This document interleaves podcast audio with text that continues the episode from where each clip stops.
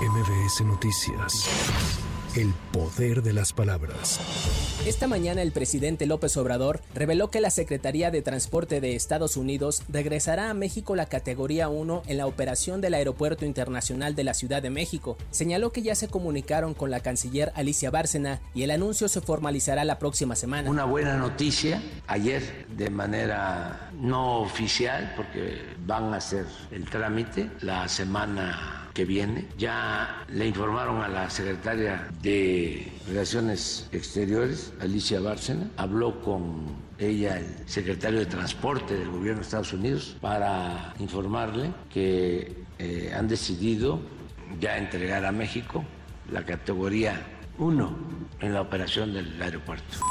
Además, el jefe del Ejecutivo Federal reveló que durante el proceso de elección de la Coordinación de Defensa de la 4T, él atendió las peticiones de Marcelo Ebrard, entre ellas la renuncia al cargo público de los participantes y que la pregunta más importante sería depositada en urnas. Escuché a Marcelo que estaba inconforme por dos cosas. Una, porque no se estaba pidiendo la renuncia de los que iban a participar. Pero en mi reglamento en mi propuesta establecí renuncia. Y eso fue un planteamiento de él. Y dos, eh, él pidió que la pregunta más importante se hiciera en urnas. Más tarde, el presidente López Obrador realizará una gira por Sudamérica. Iniciará en Colombia, donde se reunirá con su homólogo Gustavo Petro. El sábado viajará a Santiago de Chile para participar en actos conmemorativos por el 50 aniversario del golpe de Estado en contra de Salvador Allende.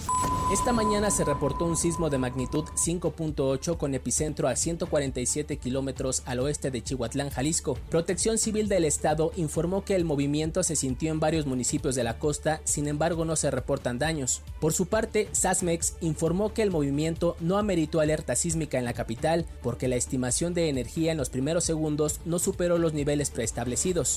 Medifer, la farmacia de alta especialidad en fertilidad, inauguró su primera sucursal al sur de la Ciudad de México en la alcaldía Álvaro Obregón con el objetivo de ampliar su mercado ante el aumento en las tasas de infertilidad en el país y la decisión de muchas parejas de retrasar la maternidad. Medifert trabaja con laboratorios internacionales que producen tratamientos de reproducción asistida de alta calidad y a precio justo. Para MBS Noticias, Giro Montes de Oca. MBS Noticias. El poder de las palabras.